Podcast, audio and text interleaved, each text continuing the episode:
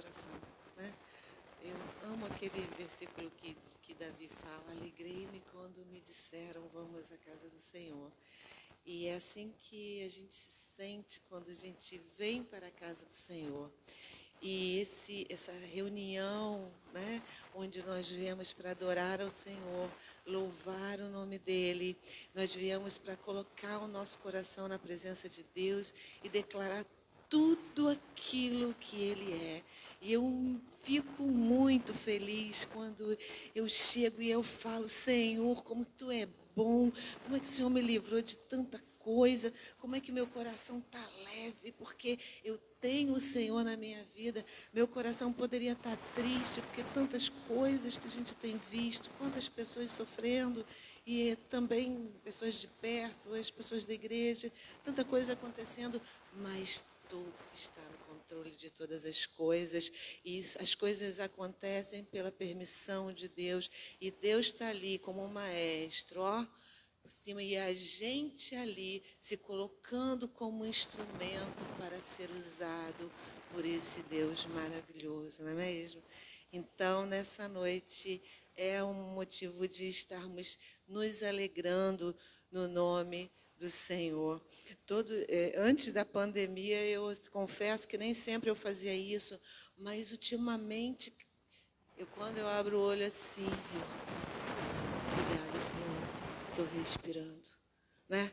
Nunca foi, nunca a gente percebeu tão grande o valor que é a nossa vida. E por isso nós agradecemos a Deus, porque é Ele que tem nos dado o fôlego de vida. Então, eu quero ler aqui no Salmo 31. E que vocês abrissem aí as suas Bíblias. No Salmo 31.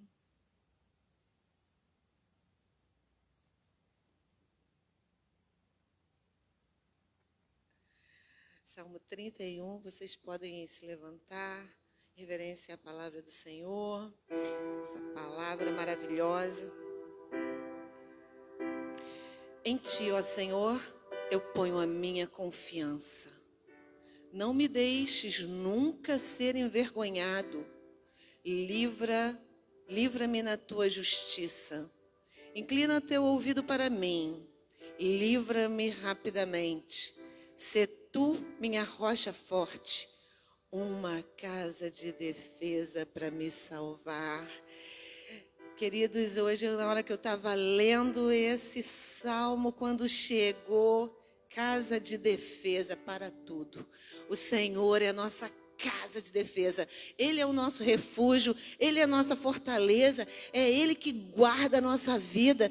Então, assim, o Davi, quando ele falava, eu imagino que ele falava, Senhor, ele dava Senhor, tu és a minha casa de defesa, porque ele vivia em guerra e sabia qual que é o valor da proteção. Então, nós hoje aqui, você que às vezes passou um dia preocupado, sabe? E ficou pensando, meu Deus, o que, que eu vou fazer a respeito desse assunto ou deste outro assunto? Meu Deus, eu estou passando por isso, por aquilo, por aquilo outro. Saiba que o Senhor é a sua casa de defesa e é Ele que vai te defender. Quantas palavras contrárias às vezes a gente recebe na vida, quanta interpretação errada a respeito da gente, às vezes as pessoas fazem, às vezes quantas palavras que vêm como flechas direto para o nosso coração. Mas o nosso Senhor é a nossa casa de defesa. Então, que nessa noite você pode bradar assim: Senhor, tu és a minha casa de defesa. Eu sei que eu estou protegido pelo Senhor. O Senhor não me deixa um só minuto. E eu estou aqui porque eu confio em Ti. Assim como Davi falava: Senhor, eu coloco em Ti a minha confiança. Não é em deuses que os homens fizeram com as suas mãos, mas é o Senhor que tem olhos e veem, tem ouvidos e ouvem O Senhor é o Deus que criou todas as coisas. Senhor, tu és a minha casa de defesa. Se eu olhasse assim, se vocês pudessem olhar para o meu coração nessa hora, vocês iam ver dentro do meu coração eu fazendo assim, ó, Senhor, tu és a minha casa de defesa. Senhor, tu és a minha casa de defesa. Senhor, tu és a minha casa de defesa. É o Senhor que me defende, o Senhor que me cobre, é o Senhor que me guarda. E por isso, o meu coração confia exclusivamente em ti. A tua mão é uma mão poderosa. É o Senhor que está conosco todos os dias. Jesus falou: Eis que estou conosco, contigo todos os dias até a consumação dos séculos. E não é Covid, não é um agressor, não é a violência, não é nada disso, porque o Senhor é a sua casa de defesa. É o Senhor que te defende de todo o mal. Quantas palavras que você já não ouviu, que forma que você já foi tratado hoje, às vezes nem com tanta gentileza como você gostaria, mas o Senhor é a sua casa de defesa. E eu quero agradecer ao Senhor nessa noite, porque hoje Ele nos defendeu. Senhor, em nome de Jesus, nós entramos na Tua presença e queremos declarar que Tu és o nosso Deus, o nosso único Deus. Tu és o Deus que nos defende, o Deus que nos guarda, o Deus que nos livra do mal, o Deus que nos faz caminhar em paz indo e voltando. Por isso, Senhor, a tua palavra nos assegura que o Senhor nos defende e tu és o nosso refúgio e fortaleza, e tu és o nosso socorro. E eu te louvo, nós te louvamos nessa noite, declaramos que tu és o nosso Deus, nosso Deus amado, que nós guardamos a tua palavra no nosso coração, nós escondemos a tua palavra no nosso coração para não pecar contra ti. Nós não queremos te pecar contra ti, Senhor, mas queremos andar em santidade, queremos aprender contigo que tu és manso e humilde de coração e em ti encontramos conforto para as nossas almas. Senhor, nós estamos confortáveis em ti, Senhor, porque nós fomos comprados com sangue e o Senhor nos ama. Nós queremos glorificar o teu nome nessa noite, agradecendo pela vida, agradecendo porque nós estamos aqui respirando e tua palavra nos ensina que nós, em tudo que tem fôlego, louve ao Senhor. Nós queremos te louvar de todo o nosso coração nessa noite. Amém.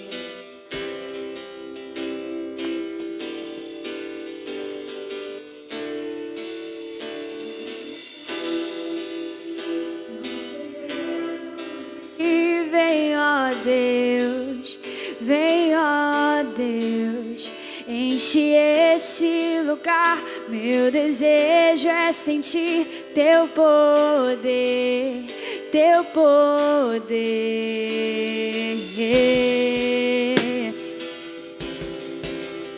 Oh. Nós estamos aqui tão sedentos de ti. Vem, ó Deus, vem, ó Deus, enche esse lugar. Meu desejo é sentir teu poder, teu poder.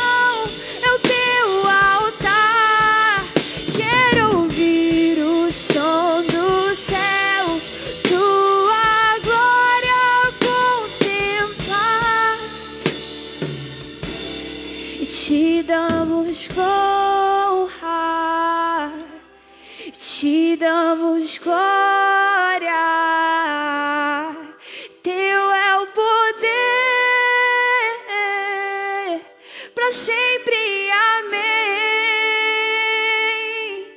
Te damos honra,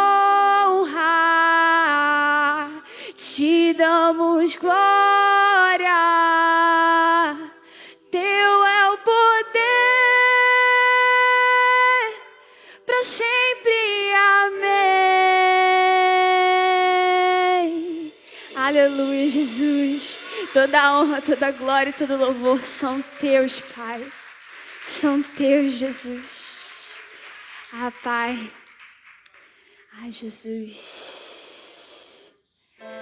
Senhor, nós cremos que existe um fogo em nós, um fogo purificador, um fogo que nunca dorme, que nunca se apaga, mas que é vivo dentro de nós, Senhor, e queima como brasa, Senhor, em nós, Jesus.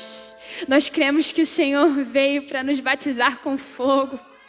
E nessa noite, Senhor, nós damos liberdade para o Espírito Santo agir, se mover e renovar as nossas forças, Jesus. Nos capacitar nessa noite, porque nós queremos viver para Ti e viver em Ti, Senhor. Receba nossa adoração como aroma suave, Pai, nessa noite. Nós te entronizamos, Senhor. Te entronizamos, Pai. Existe um trono colocado no mais alto lugar.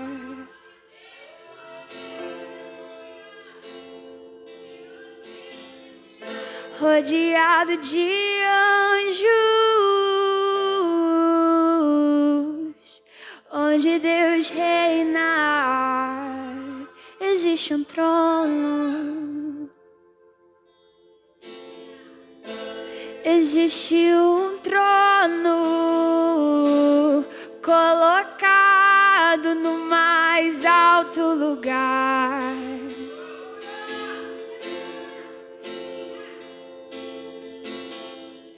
Rodeado de anjos, onde Deus reina.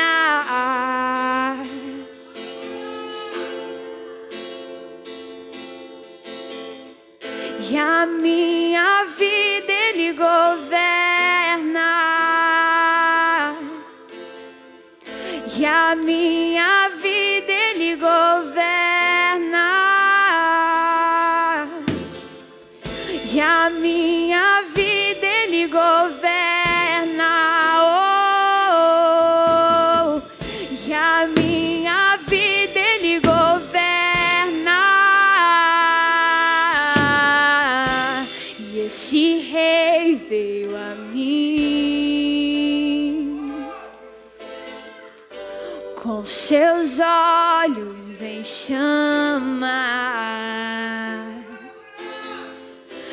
perguntei sobre os seus olhos,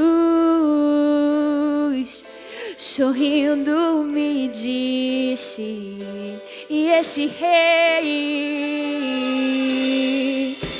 e esse rei veio a mim, ele veio a mim com seus olhos em chama.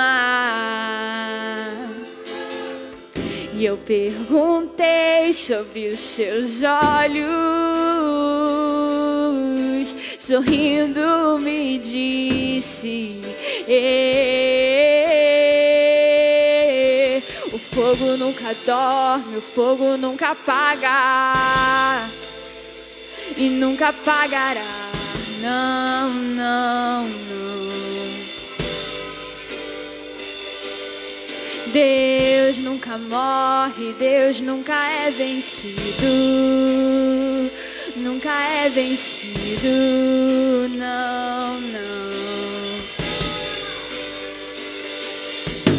E o fogo nunca dorme, o fogo nunca apaga e nunca apagará, não, não, não.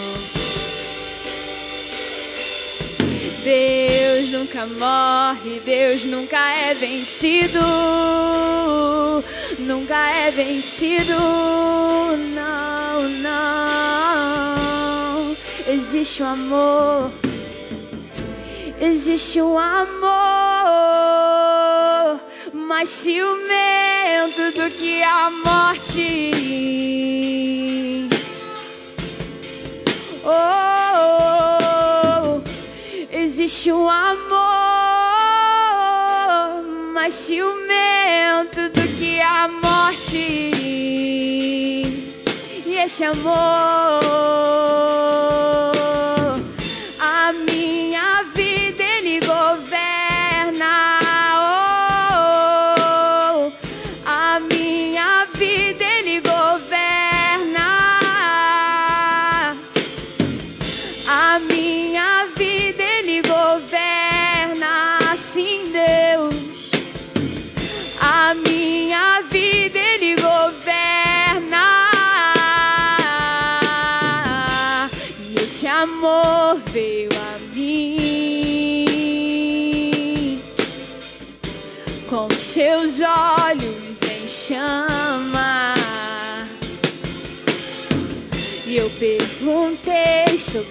seus olhos, sorrindo me disse: E esse amor, e esse amor, e esse amor veio a mim, ele veio a mim com seus olhos em chama. Eu perguntei sobre os seus olhos, seus doces olhos, sorrindo me disse: O fogo nunca dorme, o fogo nunca apaga e nunca apagará. Não, não, não. Deus nunca morre, Deus nunca é vencido. Nunca é vencido, não, não. E o fogo nunca dorme, o fogo nunca apaga. E nunca apagará, não, não, não. Deus nunca morre, Deus nunca é vencido. Nunca é vencido, não, não.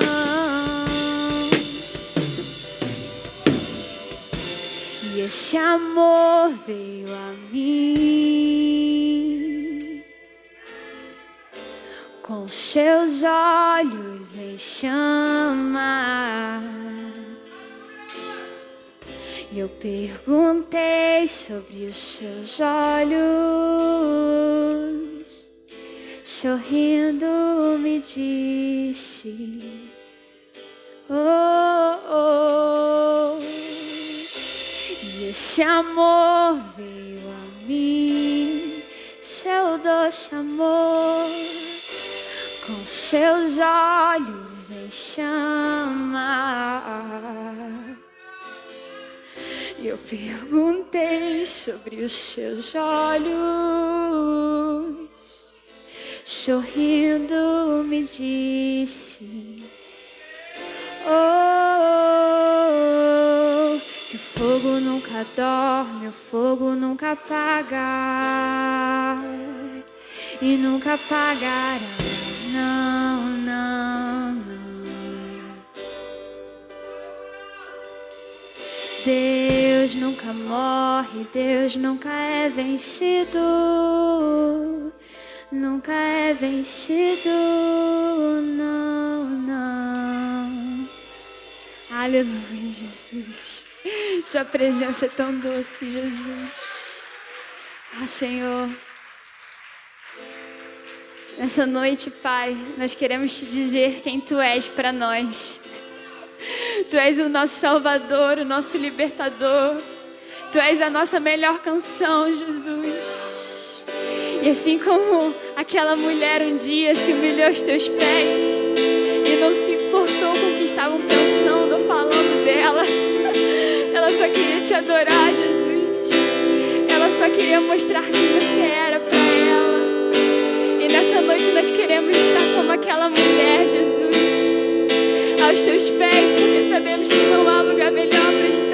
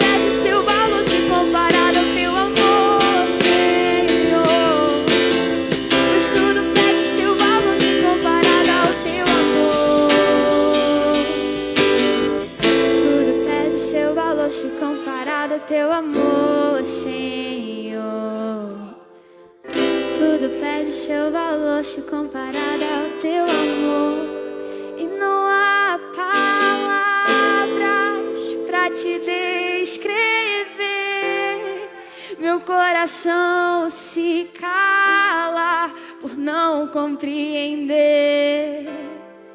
Que eu entrego tudo pra não te perder. De nada vale o mundo se eu te conhecer. Aleluia, aplaudo o nome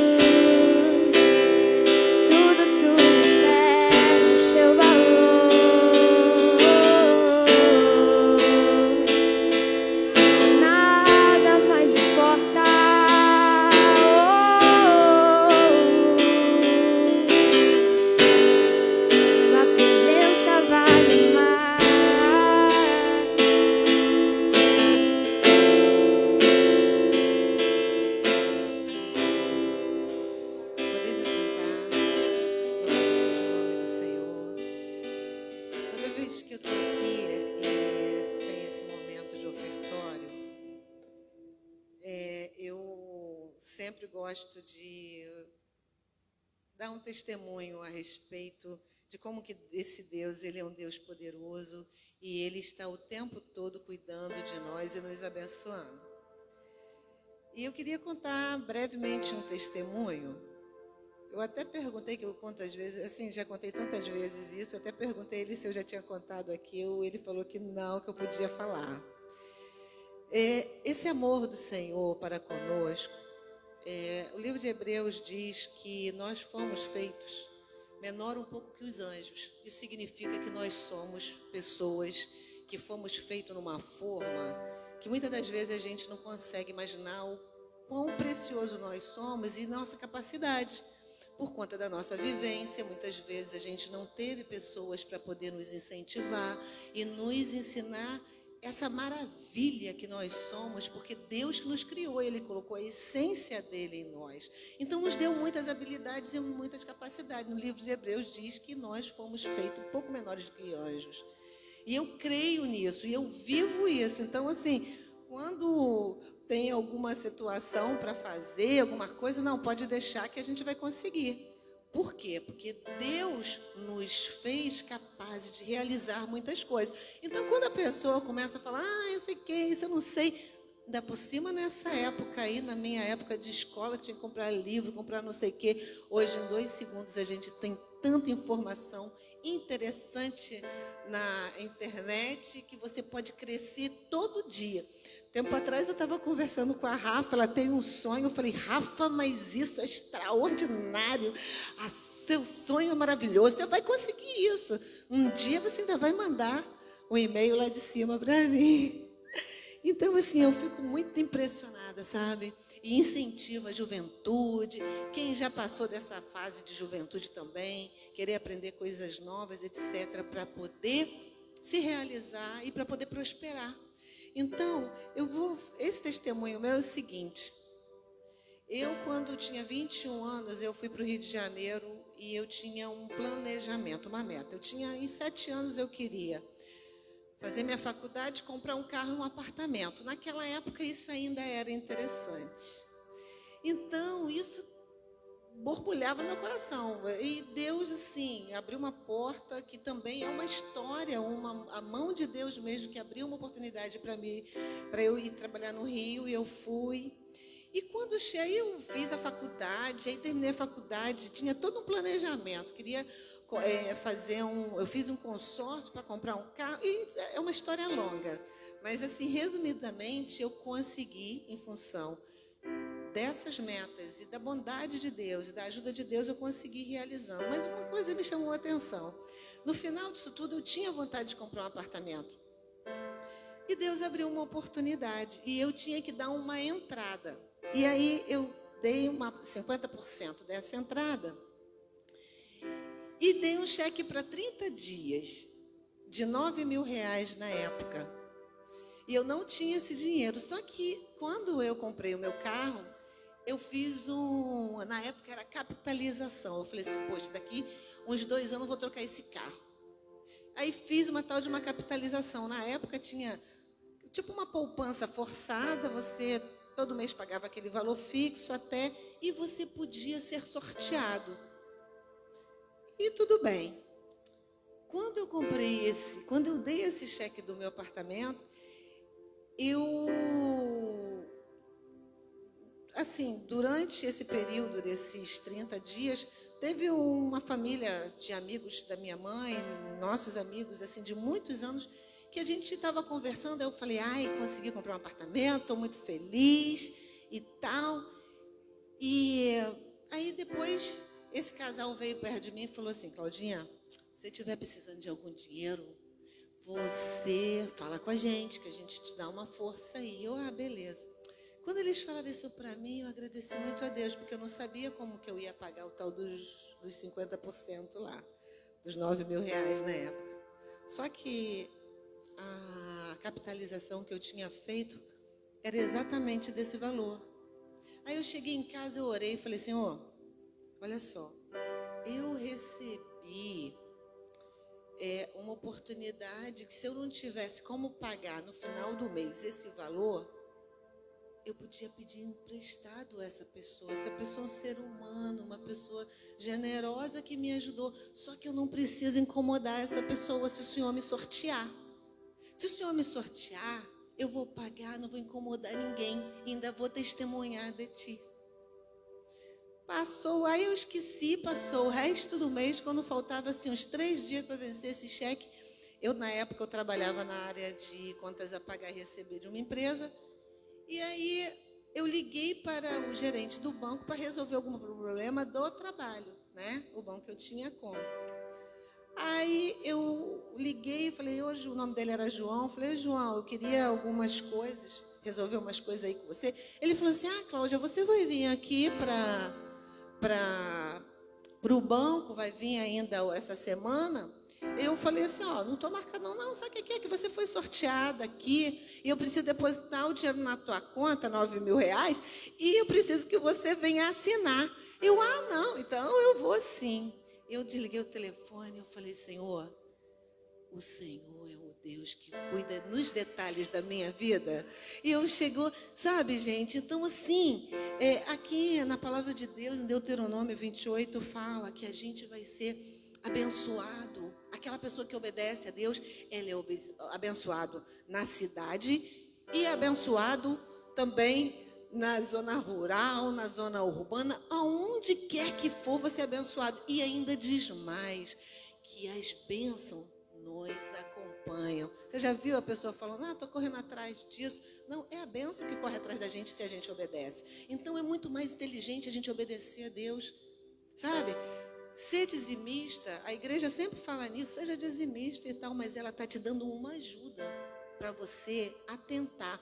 Porque se você for obediente, Inclusive no livro né, de Malaquias fala, olha, fazei prova de mim. Você nem vai precisar disso, porque Deus ele vai fazer, vai cumprir a palavra dele, porque a palavra dele é a verdade. E as bênçãos vão te acompanhar. E se você está precisando de dinheiro, simples assim, gente. No livro de Provérbios fala de um homem que tinha uma vinha que a, a, a, a vinha vivia toda suja, aquele muro todo ruim, tudo porque ele era preguiçoso. Você quer ganhar dinheiro? Você pode vender alguma coisa, olhar para essa habilidade que Deus te deu. Às vezes você fica de braço cruzado e você está cheio de habilidade e não usa aquilo.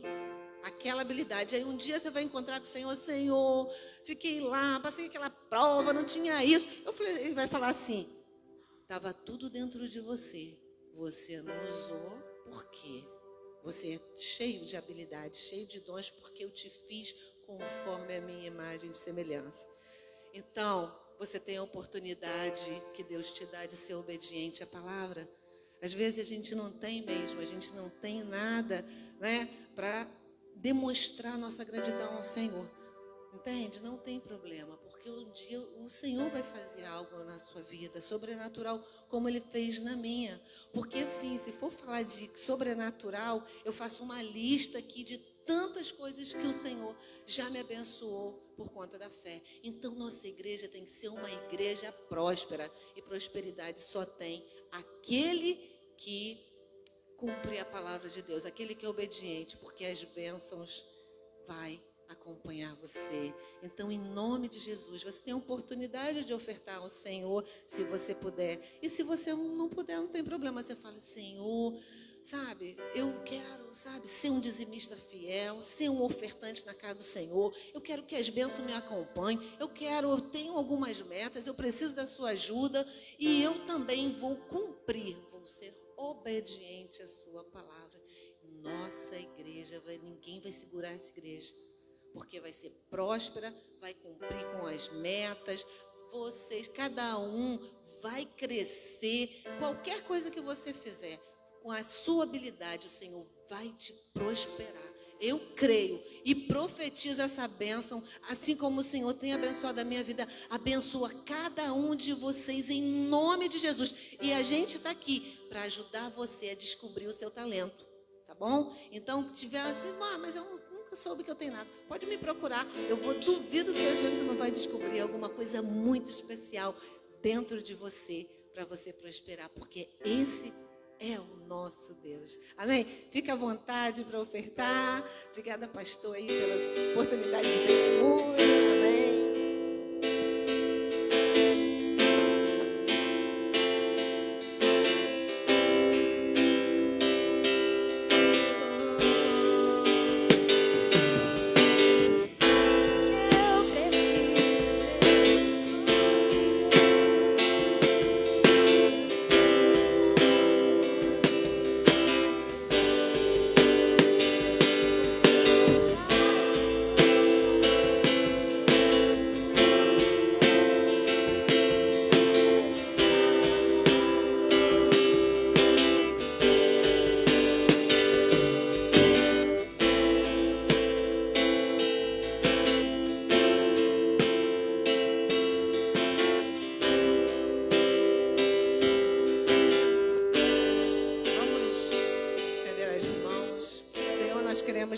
Agradecer a Deus por cada sementinha que foi colocado aqui nesse cadofilaço, Pai.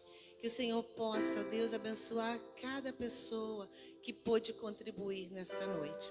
E nós queremos profetizar no nessa igreja, na cada pessoa que ainda não tem o seu emprego ou não descobriu o seu talento empreendedor, Senhor, para que nessa noite o Senhor venha trazer a revelação no coração dessas pessoas que ainda estão querendo encontrar alguma coisa para fazer, mas que o Senhor nessa noite venha derramar essa revelação sobre ele, ele possa acordar amanhã com uma ideia e que o Senhor possa abençoá-lo e prosperá-lo, Pai. Que nós possamos ser uma igreja obediente, que tem cuidado da tua casa, Pai. Que possamos ser dizimistas e ofertantes ousados, Senhor, para que possamos cumprir a tua vontade e tocar o teu coração, Pai. Muito obrigado por essa igreja, por cada uma pessoa, que o Senhor venha derramar a tua bênção sobre cada um de nós nessa noite, Pai. Em nome de Jesus. Amém.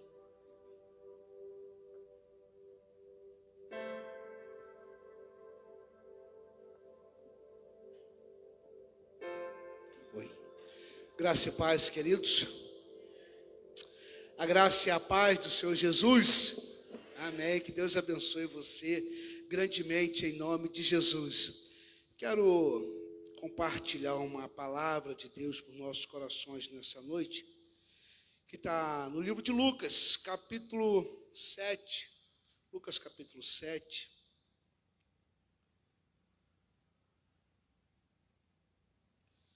Se você achou, só queria convidar você a ficar de pé. Você levantou, sentou, levantou, sentou. E reverência a palavra de Deus, né?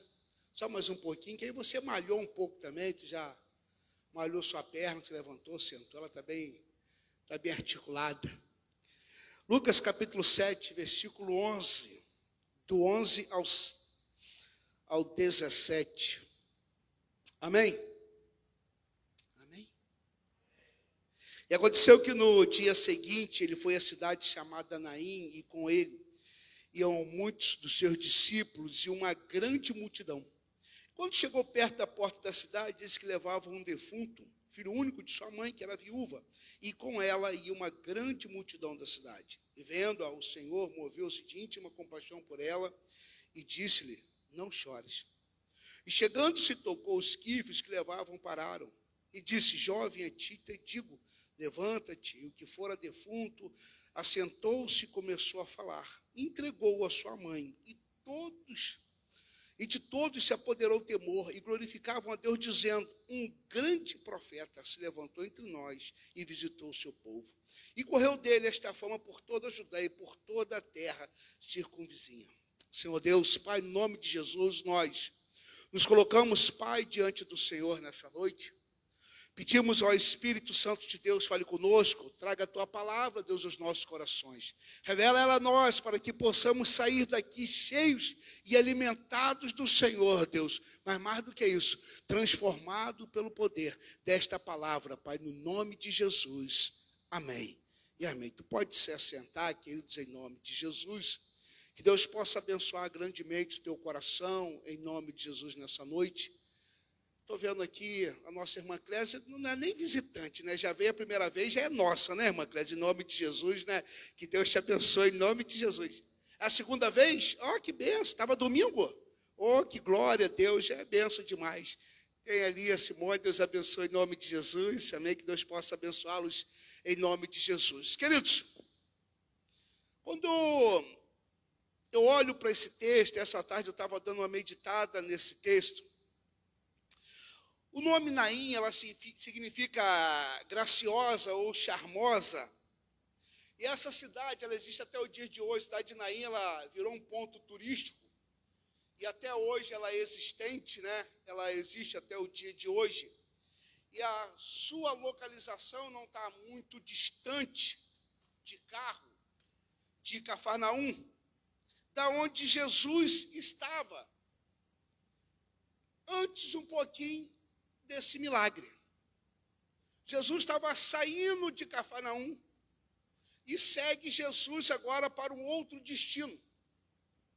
E Naim, ele fica, a cidade fica entre Samaria e entre Cafarnaum, da onde Jesus estava, estava saindo naquele momento. E nós não sabemos exato para onde Jesus, para onde Jesus estava caminhando. Mas a gente olha para essa distância de 50 quilômetros e eu estava dando uma olhada rapidamente no Google Maps, ele vai dar aí um em torno de 40 minutos de carro, fazendo essa estrada mais próxima, isso de carro. Eu imagino a pé, pessoa fazendo aí quase 50 quilômetros a pé. Talvez a, a galera de hoje, a juventude de hoje não sabe nem o que é andar muito a pé, né? Não sabe a dificuldade que é andar a pé, não sabe. Quando eu vejo uma galera reclamando de ônibus, eu falei, tem nem noção do que é reclamar de ônibus, né? Da maravilha que é hoje. Não, hoje está demorando, mas não sabe que era no passado esperar um ônibus, a dificuldade que é você caminhar por isso. E Jesus sai de uma cidade para outra, né? É, sai de um lugar para o outro, e essa cidade ela está no meio do caminho. Ela está no meio do caminho. Jesus está cruzando esse caminho. E ele está passando em frente a um portão. Se você entendeu, Jesus está passando em frente a um portão. E quando Jesus está passando em frente a esse portão, está saindo agora um cortejo dessa cidade, agora, rumo agora a um cemitério, levando um jovem que acaba de morrer. Quando eu olho para esse texto, a primeira coisa que vem ao meu coração, antes do milagre, e que eu quero que você entenda, entenda nessa noite, em nome de Jesus, que Deus, Ele tem um tempo certo para todas as coisas. Se o primeiro tópico eu fosse definir, Deus ele sempre tem um momento exato para todas as coisas. Eu fico, estava pensando nessa tarde, me, me perguntando, se Jesus tivesse atrasado dez minutos, ele poderia ter chegado e o cortejo já tinha passado.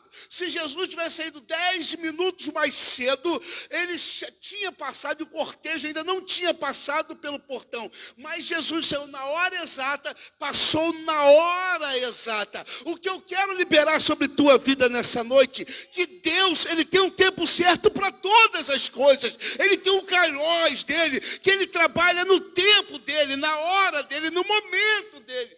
Nós é que muitas vezes nós somos apressados demais naquilo que nós desejamos diante do Senhor. Por isso que o salmista está dizendo que um dia para Deus são como mil anos para nós. Eu não sei nem como funciona esse relógio de Deus. Não tem nem noção como funciona. Pai, pessoal, mil dias para nós. Aí nós estamos aqui no desespero. E, ah, aí, meu Deus, passou um ano, dois anos. Aí o ponteiro do segundo de Deus nem saiu do lugar, nem fez taque. E nós estamos no desespero. Deus está falando assim para mim e para você: aquieta teu coração. Tenha paz, porque eu vou passar na hora exata, no momento exato, na hora exata em que eu passar, eu vou agir. Eu vou fazer, e seja feita a minha vontade, não a, a tua vontade. Deus, talvez Deus falando para nós. Por isso que a oração de Jesus é: seja feito tua vontade, assim na terra como no céu. Sabe o que nós queremos? Nós invertemos a ordem da oração. Senhor, seja feita a nossa vontade, assim no céu como na terra, porque o primeiro milagre ele tem que acontecer no céu para depois ele gerar na terra. Você está entendendo? Nenhum milagre é de baixo para cima. Todo milagre ele vem de lá para cá. Quando o milagre aconteceu aqui é porque Deus já estabeleceu o milagre lá em cima, em nome do Senhor Jesus. Quando Deus já deu a ordem lá, o milagre começa a ser gerado. O problema é que nós queremos que o milagre ele seja gerado daqui para cima cima. E quando nós começamos a botar isso, que o milagre saia de baixo para cima, nós geramos ansio, ah, ficamos ansiosos em nossos corações, entramos em desespero e Deus está fazendo a calma teu coração, porque o milagre já começou a ser gerado de lá para cá. Por isso que Deus, quando fala para Daniel, a Bíblia diz: quando o anjo chega para Daniel, o anjo fala assim: Daniel, desde o momento em que você dobrou o teu joelho, milagre já foi liberado. Não é isso que o anjo, eu estou usando uma versão do pastor Marcos. O Deus está dizendo assim, desde quando você dobrou o teu joelho, o milagre, a tua oração já foi respondida. Deus já liberou o milagre para você, Daniel. A resposta já veio. Agora eu quero que você entenda rapidamente que no meio desse trajeto de milagre, pode haver algumas interrupções no meio do caminho. Ao que o anjo diz para Daniel, o anjo da Pérsia me parou no meio do caminho. Eu tive uma briga. E eu tive que pedir ajuda. E no meio desse caminho teve que vir um mais forte do que eu para me ajudar na guerra. Por isso eu levei 21 dias para trazer o teu milagre. Mas quando o anjo chega para dar resposta de milagre para Daniel, ele encontra Daniel fazendo o quê? Fazendo o quê? Palavra de Deus para o teu coração nessa noite. Nunca pare de clamar pelo teu milagre em nome do Senhor Jesus. Porque quando você acha que Deus se esqueceu, Deus já respondeu tua oração. E às vezes Satanás está testando você para saber se você é fiel. Aquele que prometeu a palavra. A Satanás está testando você para saber se você é fiel em perseverar na oração. Às vezes Satanás está testando você para saber se você está aqui, se você está de joelho só para ter bênção ou se você é fiel ao Deus que é abençoador. Palavra de Deus para o teu coração, não desanime em momento algum, por quê? Porque Deus tem a hora certa para todas as coisas. Não vai chegar atrasado e nem vai chegar adiantado. Vai chegar no momento. Pastor, ele atrasou, não, é porque ele sabia que você só podia receber nessa hora. Deus adianta, Ele não vai adiantar porque sabe que você não está pronto para receber a benção. Então, quando eu olho para esse texto, Jesus passando justamente nessa hora, justamente naquele momento, é porque ele sabia que o milagre tinha que acontecer justamente naquela hora. O milagre vai chegar. O milagre vai chegar. A tua hora vai chegar. O que vai definir tudo isso é o teu nível de perseverança diante do Senhor Jesus Cristo. É o nível de paciência que você tem para esperar o teu milagre. Isso vai definir a tua promessa em nome de Jesus. Mas o, quando nós olhamos para o verso 11, a Bíblia diz que, você leu comigo, que os discípulos e uma multidão acompanhava Jesus. Existia dois tipos de pessoas que estavam seguindo Jesus, e sempre foi assim durante todo o ministério de Jesus. Toda a caminhada de Jesus, aonde Jesus estava, sempre havia quatro mil homens, fora mulheres e crianças. Você vai sempre ouvir isso. Jesus estava no monte, havia quatro mil homens, fora mulheres e crianças. Jesus estava pregando, trazendo milagre. Havia quatro mil fora mulheres e crianças. A Bíblia diz que havia uma multidão que estava seguindo Jesus. E Lucas é interessante, que Lucas ele, ele é o único dos evangelhos que ele relata esse milagre. E ele faz questão de traduzir minuciosamente chamada multidão. Quando nós chamamos de multidão, não é um número de um grupo de pessoas. E Lucas não era qualquer um, era um doutor. Ele sabia exatamente o que ele estava falando. Então, quando ele chamou de multidão, era um número expressivos, expressivo de pessoas que estavam acompanhando Jesus. E junto havia seus discípulos acompanhando Jesus. Só que Jesus, só que Lucas relata que atrás desse cortejo viu uma outra multidão. E eu quero me atentar um pouco nessa tarde, que diante dessas multidões, ou dessa multidão, eu vou me atentar para que estava seguindo Jesus, ela existia dois objetivos em estar caminhando atrás de Jesus. Existia dois objetivos diferentes dessas pessoas estarem seguindo Jesus. O primeiro objetivo seria dos discípulos, que eles estavam caminhando Jesus por uma escolha que Jesus os tinha separado. O que chama atenção não foi Pedro que quis seguir Jesus, foi Jesus que escolheu Pedro.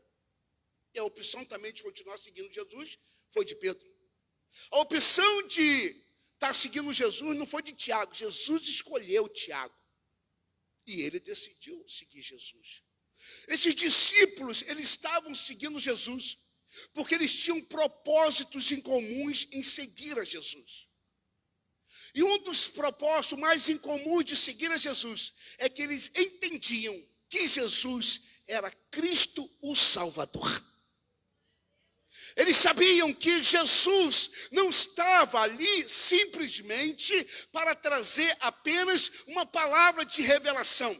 Eles, eles sabiam que Jesus não estava ali simplesmente para ressuscitar mortos. Eles sabiam que Jesus não estava ali simplesmente para dar vida a alguém. Eles sabiam que Jesus não estava ali simplesmente para dar, trazer vista ao cego. Não. Eles sabiam que Jesus tinha outro propósito em comum. E por isso eles não abandonavam Jesus em momento algum. Sempre aonde Jesus estava, os doze discípulos estavam seguindo Jesus.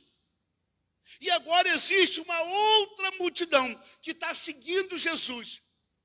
E que essa multidão ela não tem nenhum compromisso com Jesus, porque Jesus diz claramente no, no, nos evangelhos anteriores: Ele diz, vocês me seguem não pelo que eu sou, vocês me seguem pelo pão, pela comida, vocês me seguem pelos milagres. Aquela multidão não estava ali pelo que Jesus representava, aquela multidão estava ali pelo que Jesus poderia dar. Sabe, queridos, e quando eu olho para isso, eu vejo uma multidão hoje seguindo Jesus não pelo que Jesus é, mas pelo que Jesus pode dar. Pastor, como o senhor tem tanta certeza disso? Em 2010, 2009, se eu não me engano, eu fiz uma fiz uma tese monografia baseada justamente nisso.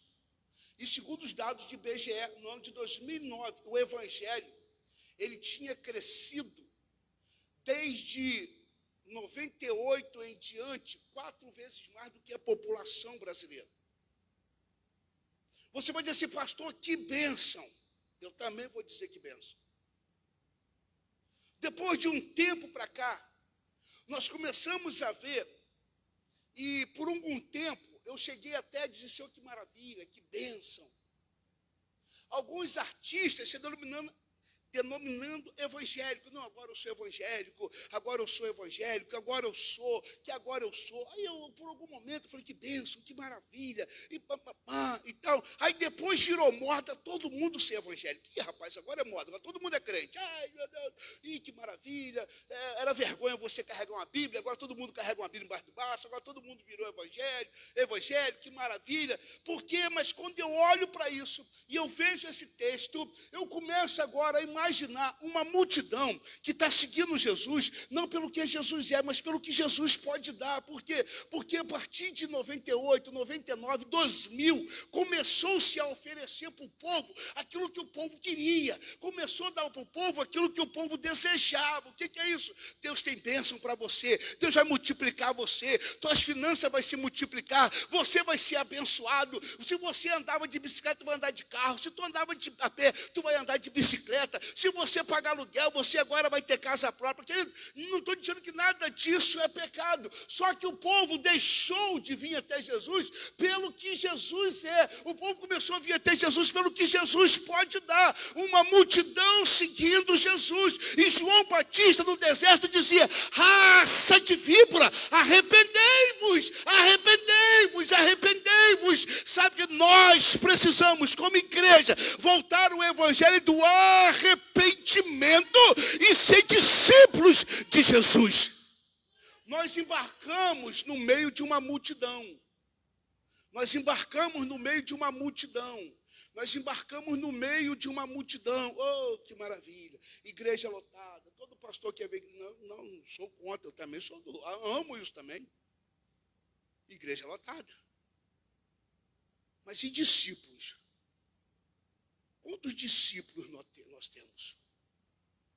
Quantos discípulos de Jesus nós temos? Aquele que dizia: Eu sou capaz de morrer por um propósito do Senhor Jesus. Interessante que Pedro, ele caminha no meio da multidão.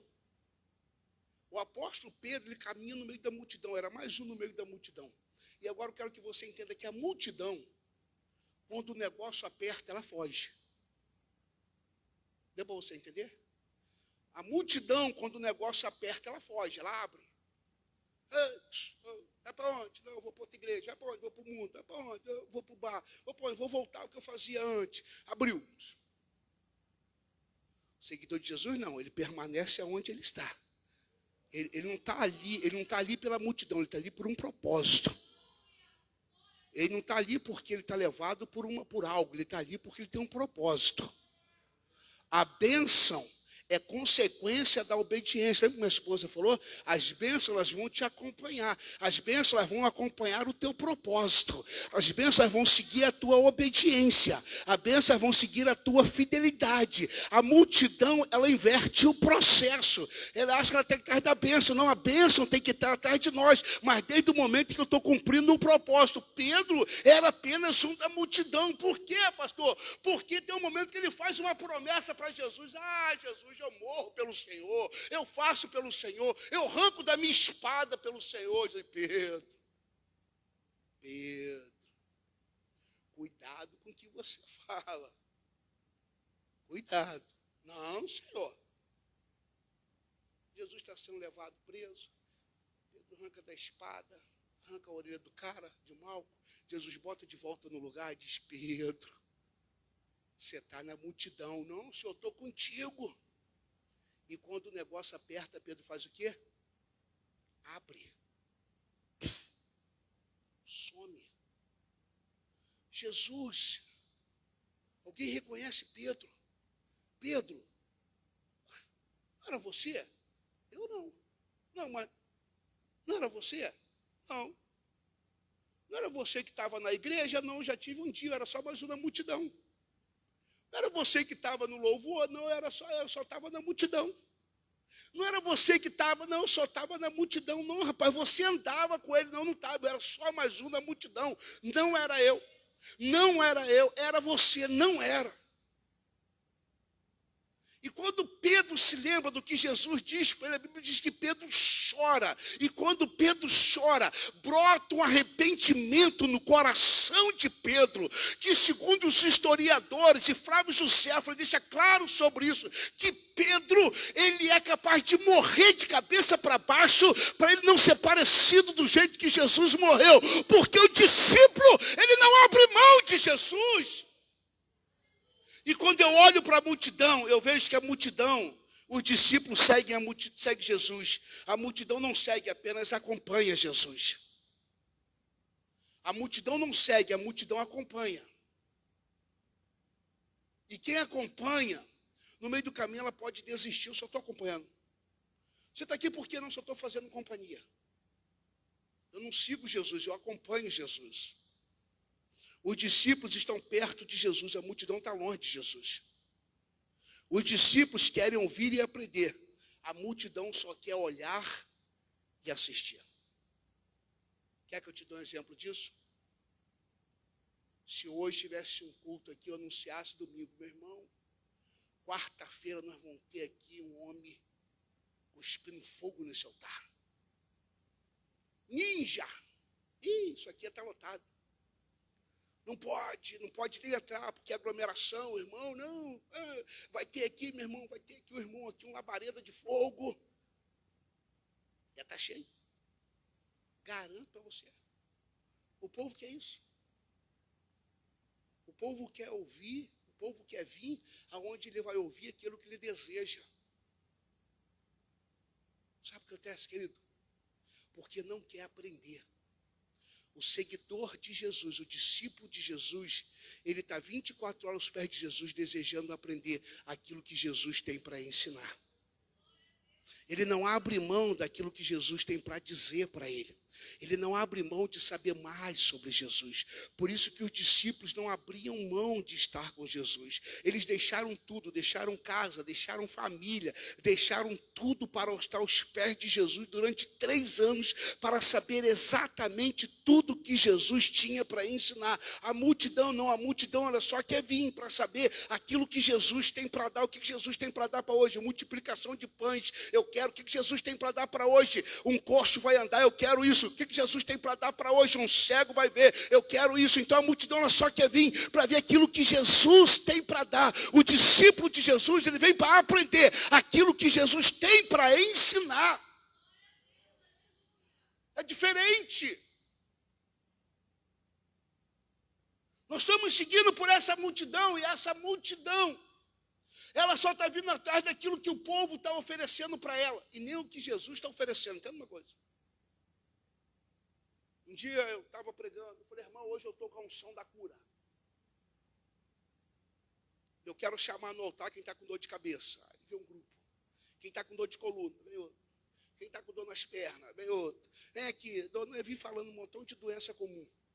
Irmão, dor de cabeça você tem todo dia. Eu tenho todo dia. Nós temos todo dia. Nós seguimos isso todo dia. Aí vem aquele grupo. Ah, que benção, pastor. Eu falei, dizer para vocês não estou com som nenhuma de cura hoje.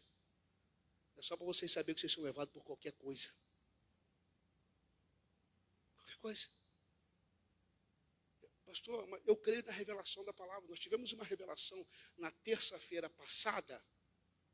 Minha esposa tinha acabado de sair do médico. E a pressão dela estava alta. Nunca teve pressão alta. E preocupada, pressão alta e tal, acabou, tomou, comprou remédios. Quem tomou remédio? E trouxe, veio para casa preocupado. Quando acabou terça-feira, aquele irmão que estava ministrando, acho que o Júlio, orou, falou, trouxe umas revelações, depois chamou ela no canto. Ela chegando em casa me contou que ele chamou e disse para ela: Deus, eu vi, eu vi Deus, um anjo, colocando um remédio na tua boca, na tua língua. E Deus me disse que era de pressão. Deus está curando a sua pressão hoje. Mas quem sabia? Não, ninguém sabia. Só Deus sabia e eu, que sou o marido dela e a filha, talvez. Eu não estou dizendo que eu não estou desprezando a revelação. Eu estou dizendo que nós não podemos tratar de Jesus pela revelação. A revelação de Jesus para nós tem que ser consequente de nós estarmos seguindo a Jesus, da nossa fidelidade ao Senhor. Então, que dá uma diferença muito grande. Os discípulos de Jesus, eles têm compromisso de seguir o Mestre o tempo todo. A multidão, ele só vai até onde aguenta ou até onde ele acha que deve ir. Não, até aqui para mim parou. Não, o pastor está apertando demais. Não, as coisas já não é do jeito que eu queria. Não, agora não, porque eu, eu queria fazer do meu jeito, agora não dá mais para fazer. Não, porque era, era, não, é porque é dessa maneira que eu queria. Não, não é dessa maneira. Tem que ser de outro jeito. Não, porque não, pastor? Porque todo mundo faz, não, a multidão faz. Os discípulos de Jesus fazem igual Jesus disse que tem que fazer. É diferente. Uma vez eu chamei um, um levita no altar, meu irmão, garoto bênção demais, estou desprezando, né? A gente brincava, brincava sobre isso, menino bênção demais. Um dia esse menino foi ministrar, com a calça toda rasgada, joelho de fora, boné. Falei, meu filho, você pode estar com o espírito de Maria Mulambo? O que, que, é isso? No altar do Senhor? Boné? Não, pastor, mas hoje, pastor, é moda. Não onde eu estou, filho, não onde eu sou pastor, pelo amor de Deus, me ajuda a te ajudar. Eu gosto de você aberta, mas desse jeito não dá. Nem a igreja, nem eu estou tá preparado para isso. Onde que eu estou, é? Há uma diferença muito grande. Eu falei, mas por quê, pastor? Aí eu, a gente, será que ele não vai se magoar? Eu falei, se ele se magoar, ele vai ter dois trabalhos. Um de se magoar, o outro de ficar de magoado depois ou então de procurar uma outra igreja, porque não tem como nós seguirmos a multidão, nós precisamos entender que tem que ter uma regra, tem que ter isso aqui, que... não, porque todo mundo está fazendo, não, a igreja de lá faz, outro lá pode fazer, mas nós não podemos fazer, nós não somos seguidores de multidão, nós somos seguidores de Jesus, somos discípulos de Jesus, é isso que Jesus estava dizendo para a multidão, dizendo para os discípulos, ei, aprendam comigo, faz o que eu faço, mas não faz o que a multidão faz, só que é muito mais fácil nós irmos atrás da multidão. Pastor, então é pecado usar? Não, eu não estou aqui dizendo que é pecado, se não é pecado, não quero nem entrar nessa, nessa linha de teologia nem de doutrina, é isso que eu estou dizendo. Não é isso que eu estou dizendo para você, que muitas vezes o exagero, ele é complicado demais. A multidão, querido, enquanto a multidão quer bênção, os discípulos querem o dono da bênção. É assim que funciona. A multidão só quer ver milagre e receber profeta, mas os discípulos querem ouvir a palavra de Deus. Enquanto a multidão foi atraída pela fama de Jesus, os discípulos foram chamados e escolhidos por ele. A multidão apenas faz barulho, mas os discípulos adoram ver Jesus e adorar Jesus em espírito e em verdade. Sabe, tem uma coisa que muito me preocupa. E um dia eu vi um pastor falando, é um dos meus discipuladores. Ele disse que um grupo de pessoas o procurou e falou: Pastor, nós gostamos demais dessa igreja, nós queremos vir para cá. Nós queremos estar nessa igreja. E ele perguntou: o que que os atraiu para essa igreja? Ele falou: pastor, foi o louvor. Que louvor maravilhoso. Que louvor abençoado. Aí o pastor falou assim: vocês não deveriam ficar nessa igreja. Vocês deviam procurar outra igreja. Que eu garanto para vocês que na cidade tem igreja que tem louvor melhor do que esse se vocês não vieram atraídos pela palavra do Senhor, vocês devem procurar uma outra igreja que vai ter louvor muito melhor do que esse aqui. Os discípulos de Jesus, eles são atraídos pela palavra de Jesus, porque eles querem adorar Jesus em espírito e em verdade. Eles querem adorar o Mestre em espírito e em verdade. A multidão, ela só encontra Jesus quando ela quer ouvir Jesus dizer que ele faz algo incrível. A multidão, quando ela ouve dizer que vai ter algo incrível, ela sai de casa para ir atrás de Jesus. E eu, conforme a esposa e talvez alguns, eu não sou saudosista. E também não sou, não sei se a palavra careta seria essa, né?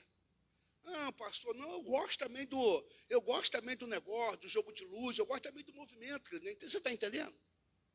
Eu gosto também, vamos, vamos pintar, vamos apagar a luz, vamos deixar o negócio piscando. Ah, amém, eu gosto desse negócio também, eu estou também. Deixa. Mas isso não pode ser atração fatal para mim, amém? Tem que ser apenas uma consequência do negócio e tal, mas eu quero ver o mover do Espírito Santo de Deus. E nós, talvez nós somos de uma época que existia um culto chamado culto de doutrina, o culto da palavra. Era o culto que você só ia para apanhar. Tá viu? É, irmão, é porta, fechava a porta, pá, tranca a porta, tranca tudo. Você nem respirava, e o pastor descia lenha tu saía todo aleijado dali, todo. Meu irmão, mas havia um temor na igreja muito forte. Havia um temor ao Senhor na igreja muito grande. A multidão e a igreja ia lotada. O povo deixava, às vezes, até o culto de outro dia, porque queria no culto de outro, povo queria apanhar. O povo desejava ouvir a palavra. O povo queria ver a palavra de Deus sair dali, cheio de temor do Senhor Jesus Cristo. Hoje, se você anunciar, meu irmão, vem todo mundo, porque vai ter o culto da palavra. Nós vamos descer o cajado. Está escado só eu e minha mulher, minha filha, e se vir. Amém. Obrigado, minha mulher. Isso, aí, isso aqui é. Está comigo até a morte. É para você entender?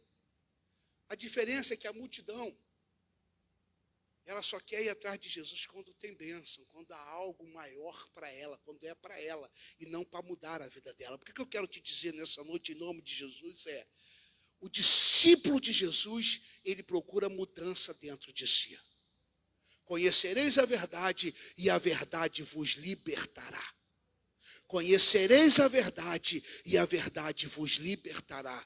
Eu posso ser cheio de falha, mas eu quero estar tá mudando todos os dias. Eu não sou perfeito. Tá, quem está falando para você não é um perfeito, não é um santo. É um homem buscando a santidade, cheio de erros, cheio de pecado.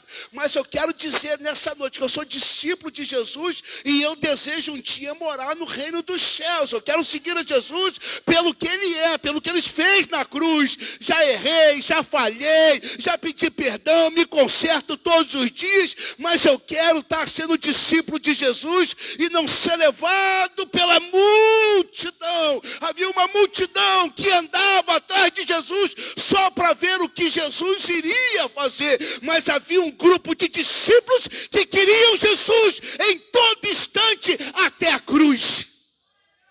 Se você quer isso, aplauda ao Senhor Jesus. Oh. Talvez a pergunta para mim para você nessa noite é: quem você é ou quem você quer ser? Discípulo ou multidão? Aonde você quer estar inserido? O discípulo tem compromisso com o Senhor. A multidão tem compromisso com Ele. A multidão, o discípulo tem compromisso com o Mestre. Ele não abre mão do Mestre, ele não abre mão do Senhor. Ele não abre mão do seu compromisso com o Senhor. A multidão lhe deixa Jesus por qualquer coisa. Ele é capaz de trocar Jesus por qualquer coisa melhor que aparecer para ele. E você sabe por que hoje a estatística diz que há um número muito grande, e talvez o um número maior, se não me falha a memória, de evangélicos fora da igreja do que na igreja? Por quê, pastor? Porque é multidão. Há um grupo maior de pessoas seguindo heresias, e principalmente nesse tempo de internet, de todo mundo ensinando qualquer porcaria, qualquer coisa, um grupo seguindo essa multidão. Por quê? Porque ele está seguindo aquilo que é melhor para ele, é mais favorável para ele. Aí a pessoa começa, não, pastor, pastor, eu ouvi fulano dizer que dar dízimo não está na Bíblia. Eu falei, tá bom, filho, então compra a tua Bíblia. Não, pastor, eu não sou, porque. Ah, um dia alguém me falou assim, pastor, mudou de igreja, foi para outra igreja. Disse assim, pastor, eu estou muito feliz aonde eu estou. Falei, graças a Deus. Não, pastor, porque lá eu não sou nem obrigado a dar dízimo. Eu falei, mas onde, quem te obrigou a dar dízimo? Não, porque. Aí ele ficou, não, mas por não, pastor, porque lá. Eu, que eu me lembro, eu, como teu pastor, nunca te obriguei a você dar nada. Porque diz uma questão de fé, de fidelidade. Você dá se você quiser. Mas, querido, o que, nós estamos durante esse tempo? Ouvindo ouvindo algumas heresias, algumas coisas que talvez sejam muito favoráveis para nós. E como ela é favorável para mim, eu vou seguir aquilo que é melhor para mim aquilo que vai me alimentar melhor. E eu já disse uma vez sobre isso aqui, eu não quero, e eu não estou aqui para falar de denominação nenhuma, mas é porque me veio a minha memória e eu já quero estar orando com você. Eu acho que eu já falei isso aqui, mas para lembrar novamente, lembro que nós estávamos, era, estávamos em Macaé, tem bastante tempo isso. Tem bastante tempo isso.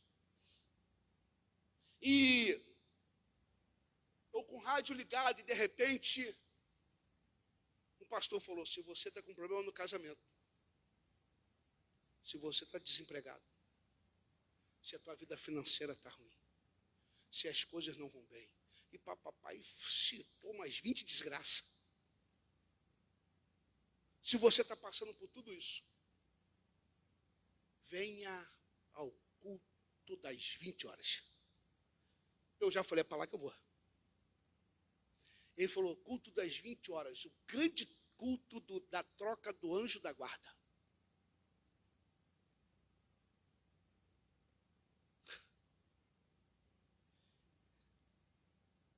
É cômico se não fosse trágico. Eu, eu falei, gente, Salmo 91 diz que Deus dará ordem aos teus anjos para te guardar de dia e de noite. Então, calma aí. Então, se a desgraça está acontecendo, a culpa não é minha, do anjo da guarda. Deus mandou o anjo errado. Então eu vou para o culto, eu não vou para o culto pelo que Jesus é. Eu vou para o culto para trocar o anjo, porque o anjo veio errado. Ele desceu do, no meio do caminho trocado. É, é, eu estava com o nome do Walter, cheguei aqui para o Marco, errei. Então a desgraça veio toda porque não era. Eu troquei o anjo. Até você entender aquilo que nós estamos vivendo hoje. Então o povo está seguindo Jesus só por causa da multidão, por aquilo que Jesus dá. Então está lá lotado de gente para trocar o anjo da guarda. Eu imagino Deus olhando assim Sabe, queridos, palavra de Deus para o meu e para o teu coração nessa noite. João capítulo 6, 37. Tudo que meu Pai me dá virá a mim, e o que vem a mim de maneira nenhuma o lançarei fora. Sabe o que Deus está dizendo para mim e para você? É hora de nós voltarmos aos pés do Senhor Jesus Cristo. Sermos seguidores do Senhor. Não importa as circunstâncias, não importa a dificuldade, Deus tem tempo especial para mim e para você. Seguidores de Jesus, seguidores de Jesus, seguidores de Jesus. Não importa o que eu esteja passando, eu sou seguidor de Jesus. Não importa para onde o mundo está indo, eu sou seguidor de Jesus. Não importa como estão as coisas, eu sou seguidor de Jesus. Não importa o que eu estou passando dentro de casa, na rua, no trabalho, eu não sou seguidor de multidão, eu sou seguidor de Jesus. E como eu sou seguidor de Jesus, eu não abro mão desse Jesus. Se assim você crê, aplauda o Senhor Jesus.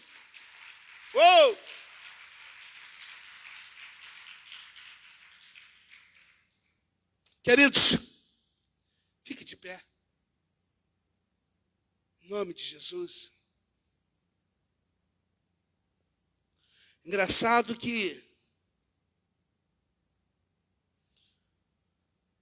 a outra multidão vinha chorando, seguindo aquele velório chorando.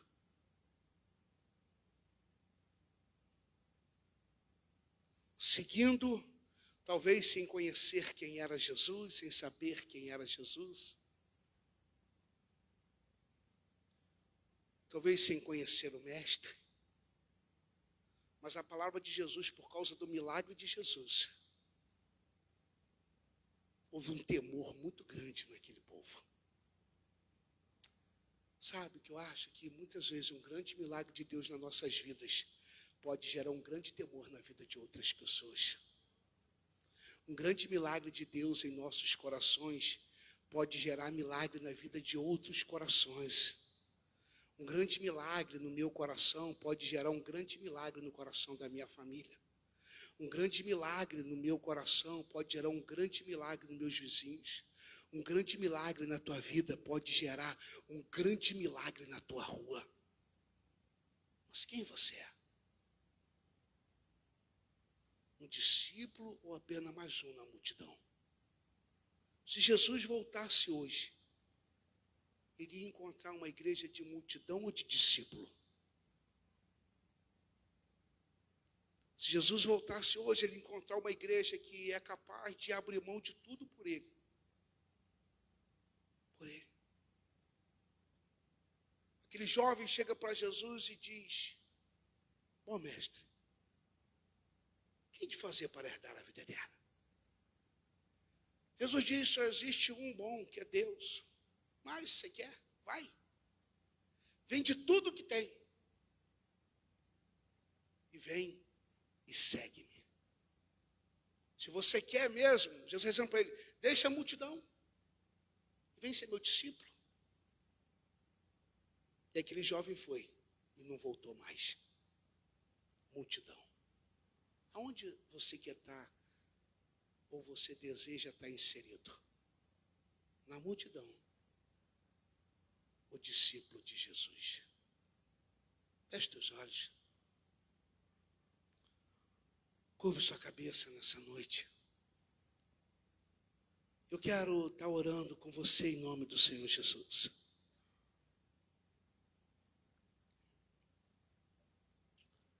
Senhor Deus, Pai, em nome de Jesus, nessa noite.